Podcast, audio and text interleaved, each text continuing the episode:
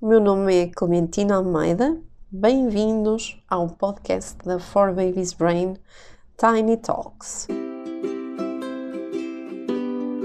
E obrigado por nos usarem como fonte de inspiração e apoio nestes tempos difíceis. Hoje vamos falar acerca de mais uma regressão do sono nos primeiros anos de vida. Sabe quando o seu bebê estava a dormir maravilhosamente bem e de repente parece que voltou tudo atrás? Ora, isso acontece quando uh, o bebê está a passar por uma regressão do sono. Regra geral tem a ver com desenvolvimento e não propriamente regressão.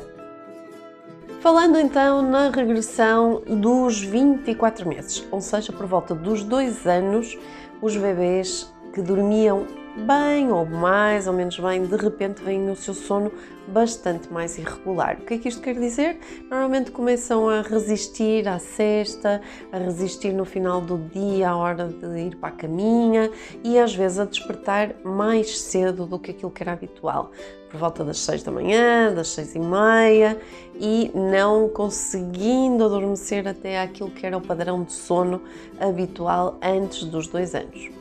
Esta fase tem essencialmente a ver com o quê? Com um mundo de desenvolvimento aos dois anos. Aquilo que são chamados os terríveis dois anos, na verdade eu não acho que sejam nada terríveis, são uma fase espetacular do desenvolvimento, mas trazem este lado menos agradável que é algum tipo de regressão no sono. Isto porque os mais pequeninos de dois anos estão a tentar eles próprios controlar alguma coisa no mundo à sua volta, estão a tentar colocar alguns limites e por isso estão em desenvolvimento da sua personalidade e da sua independência, da sua sensação de agência no mundo em que vivem.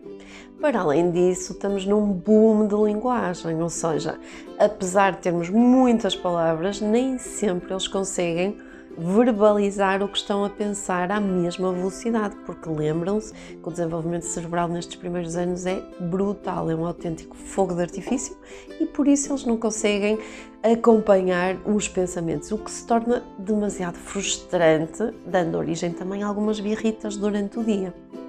Mas a imaginação é super fértil e os medos vêm perturbar o sono, porque muitas vezes a distinção entre aquilo que eles imaginam, entre os monstros, os desenhos animados e as bruxas e tudo aquilo que faz parte do imaginário dos mais pequeninos, a, a distinção, como eu dizia, entre isso e o real nem sempre é muito fácil.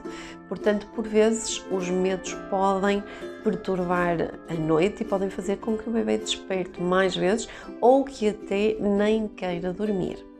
Mas muitas vezes estão a iniciar um percurso escolar na creche cheio de atividades e coincide também, por vezes, com alguns bebês, com o nascimento de um irmão mais novo, ou seja, com uma mudança enorme com aquela questão toda à volta do nascimento do irmão mais novo, que se quiser, veja, nós temos aqui pelo menos dois ou três vídeos sobre como ajudar os mais pequeninos a lidar com o nascimento de um irmão mais novinho. Também temos vídeos sobre os medos, que não falei há bocadinho, mas pode checar aqui, onde nós aprofundamos cada um destes temas um pouquinho mais e consiga de algum modo perceber, por exemplo, como é que são os medos dos dois anos e o que é que podemos fazer com eles que é que devemos fazer então para conseguir ultrapassar esta fase? Já sabem que as regressões podem durar entre 4 a 6 semanas, em alguns bebês menos, em alguns bebês mais, mas para lidar com isto, o ideal será não introduzir mais nenhuma mudança na rotina da criança,